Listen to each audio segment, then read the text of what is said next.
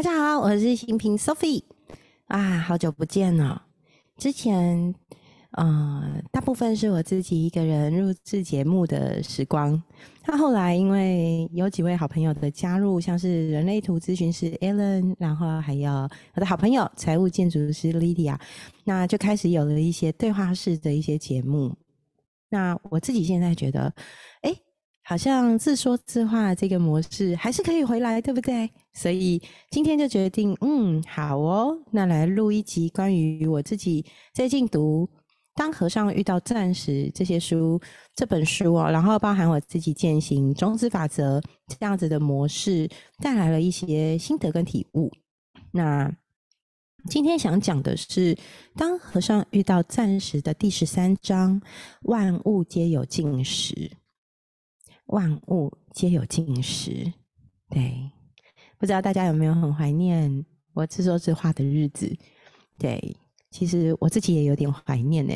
没有录音之前，好像觉得还好，可是当我打开了书，打开了画面，然后开始录影录音的时候，突然这些点点滴滴好像就又回来了。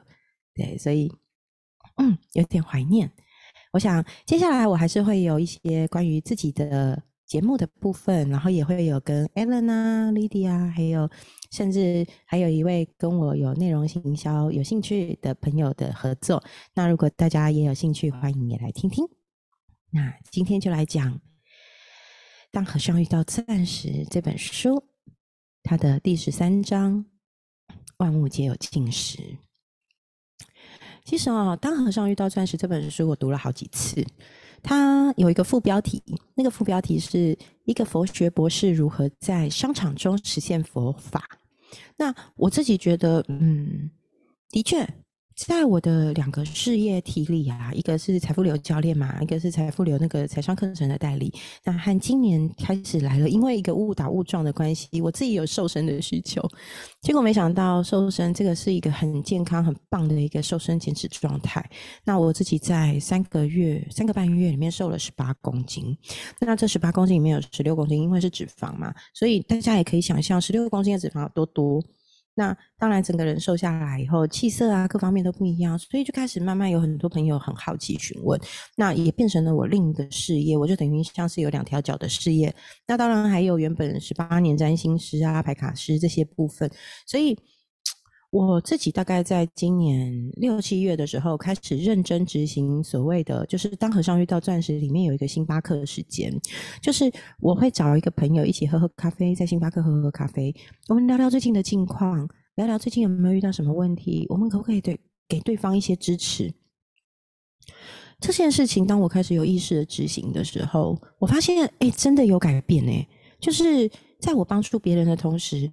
第一个，我的问题好像也得到了一些新的启发，然后我也感受到我身边的朋友开始慢慢慢慢的向我聚拢，而我发挥了某些影响力，不但是在跟人对话、梳理梳理一些他的想法，还有包含改变他的生活，或是甚至改变我自己的生活，或是我们甚至在聊着聊着就开始了一些共创的合作，这些东西都带给我很多的启发跟感受。然后也让我成为像是一个能量中心，我们互相在影响、支持着大家一起顺流的走向更好的方式。所以，我觉得《当和尚遇到钻石》这本书是我一个很重要的启蒙法典哦。对，那可以看到格西老师，他是一位佛学博士，他在经营他的那个钻石公司，还有他在商场中实现佛法的方式，的确也跟我自己个人的价值观很相应。那我就非常喜欢。那今天想来分享第十三章，我觉得这一章带给我很大的冲击。这一章呢叫做“万物皆有尽时”，它前面有一个我很喜欢的一小段短文，我想先念给大家听。学习看清依缘而生之的万物，如同星辰，如同你眼中的困境，如同一盏油灯，一个幻象，如同一个露珠。或如同泡沫，如同一场梦境；或如同闪电；或如同一朵云彩。那其实呢，在这个过程里，这首诗啊，是无常之诗。那格西老师在这本书这个章节里面有提到一个女生叫做雪莱。那雪莱呢，其实她在格西老师的这个公司呢，她非常非常的认真工作。然后格西老师他进入他的公司这个安鼎国际钻石公司，接受他第一份正式的这个工作，他就遇到了雪莱。那其实雪莱是一个坚强、自豪的牙买加女人。这个女生呢，她的头发哎，可能跟我有点像哦，有平顺滑润的黑发，以及一脸灿烂的笑容。那在亚利桑那州长大。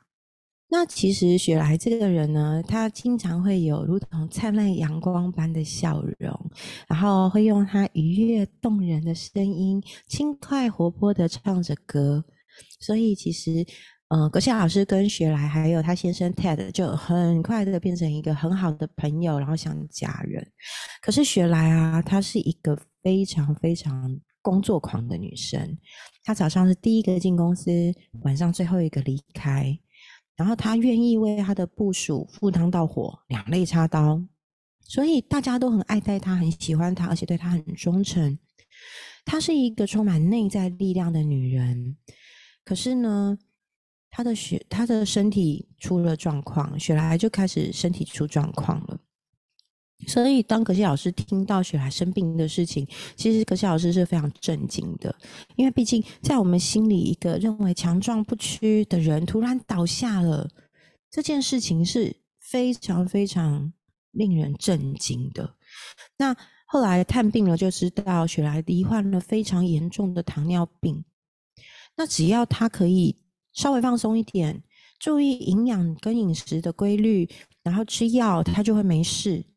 可是你知道，就是雪莱他在工作上面每个小时处理的是数十万美金，甚至数百万美金的生意啊，所以其实雪莱放不太下手。工作第一，导致雪莱常常忙的忘记吃饭，不然就是忘记吃午餐，不然就是忘记吃晚餐，而这样的严的状况就越来越严重。他有时候记得要吃药，可是有时候又会忘记。可是因为毕竟他们的巨额订单是一分钟都等不得的，结果在长时间虐待身体的过程中，雪莱就付出了无可避免的代价。可是他还是没有停下脚步，所以其实雪莱后来就过世了。那其实，在这件事情。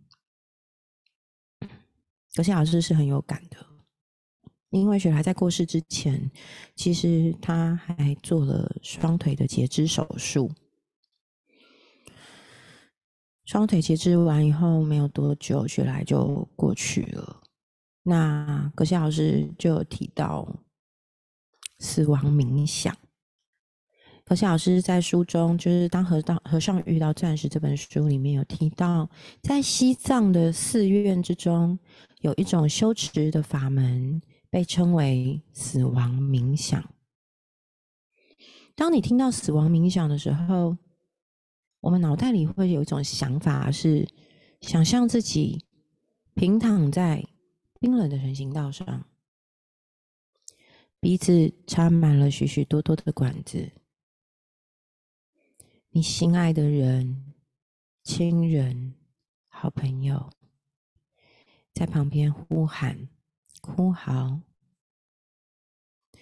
心跳的监测器在旁边发出“哔哔哔”的声音，心跳停止了。死亡冥想是指，当每天早晨你清醒的时候，不要起身。双眼睁开的躺在床上，对自己说：“我今晚即将死去，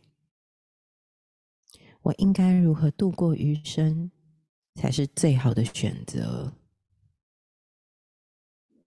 此时，我们的脑袋里会浮现出一些想法，可能会是我今天就是要放松、摆烂、休息一天，反正我晚上就要死了。或者说，你会想要尝试一些你一直很想做，可是它有点疯狂，甚至有点危险的事。但是如果今晚就要死了，有点疯狂危险，又何妨呢？你敢去跟你爱的人说“我爱你”吗？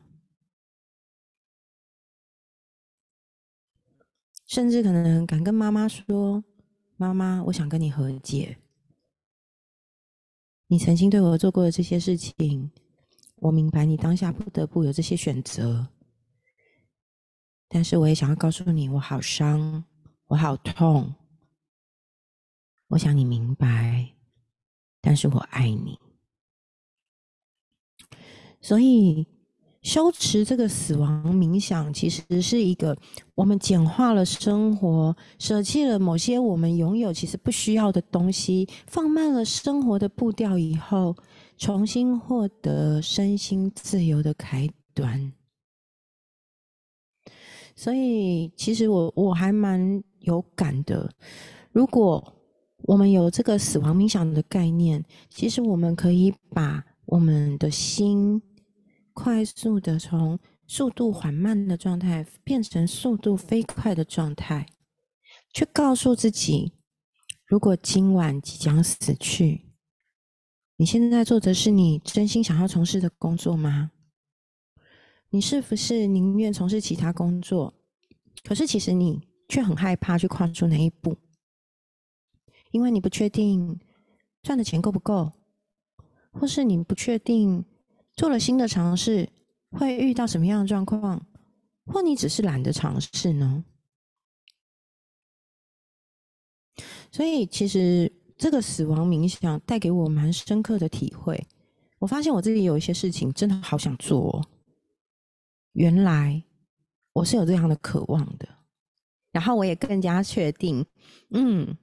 现在在帮助身边的人身体变健康、变瘦、变美、变好这件事情，我做的好开心，我一点都不想要换，因为我看到我自己瘦下来以后的快乐，然后我好想要把这份快乐带给好多人，所以那个热情是，哎，真的哎，在死亡冥想的过程中，你会你会体会到，哇，什么是你真心想要，而在这样子回顾过去，看到现在的时候。会很明白什么是我真的坚定要的，而什么东西其实能够放下。所以，我觉得死亡冥想这个东西在练习的过程中，其实是生命中的一种断舍离。当我能够断舍离之后，我就能留下最精华的我想要的。而如果我不想要的，勇敢放手。这世界上没有什么是一。最重要的是回到我们的心，我们去明白到底我要什么。所以，你现在从事的工作是你真心喜欢的工作吗？是你很有热情的工作吗？你现在度过的每一天、每一分、每一秒，是你真心过得很快乐、很喜悦的生活吗？还是你没有把自己的感觉放在很重要的位置呢？还是你都在照顾别人，没有好好照顾自己？今天十一月二十四号星期五，我把这一篇送给我自己，也送给你，送给每一个来听。我的 Pockets 的朋友，你想要的是什么生活？你想要为自己留下的是什么？如果你只剩下一天，你有什么不甘吗？有没有什么是你决定一定要做的事？那今天的分享就到这里。虽然听起来有点沉重，但我相信，如果每一天都当成第一天，也当成最后一天，嗯，我们的每一天都充满了精彩，而且都是最精华的日子，对吧？OK，那今天的分享就到这里喽。如果你也很怀念我一个人自说自话的节目，请你让我知道。然后我也会记得没事上来跟大家聊聊天喽，好不好？那今天的节目就到这里啦，我们下期见，拜拜。